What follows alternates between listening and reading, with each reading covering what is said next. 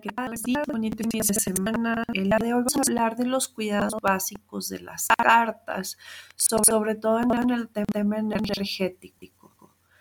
Vamos a ver algunos de limpieza y vamos a ver un poquito de que tienen que regalar las cartas muchas cosas y muchas prácticas alrededor del el tarot son muy antiguas y el hecho de que te regalaran las cartas tenía más que ver con que primero pues era tabú, se consideraba brujería.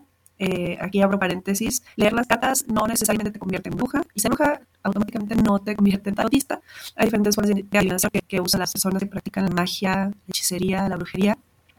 Y hay muchas personas que se acercan a conocer y a estudiar el tarot que no les interesa ningún otro tipo de práctica mágica. Entonces es eh, una herramienta más de autodescubrimiento, de autoconocimiento. Este, y cierro paréntesis y regresamos. Este, por eso se consideraba también eh, el regalar las cartas. Aparte, antes se hacían a mano, era muy complicado conseguirlas y lo más fácil era irlas heredando de generación en generación. Una persona conocida a otra persona que sabía que le interesaba el arte de cartomancia. Este, pero bueno, aquí les dejo la columna del día de hoy. Espero que la disfruten y platiquen en los comentarios.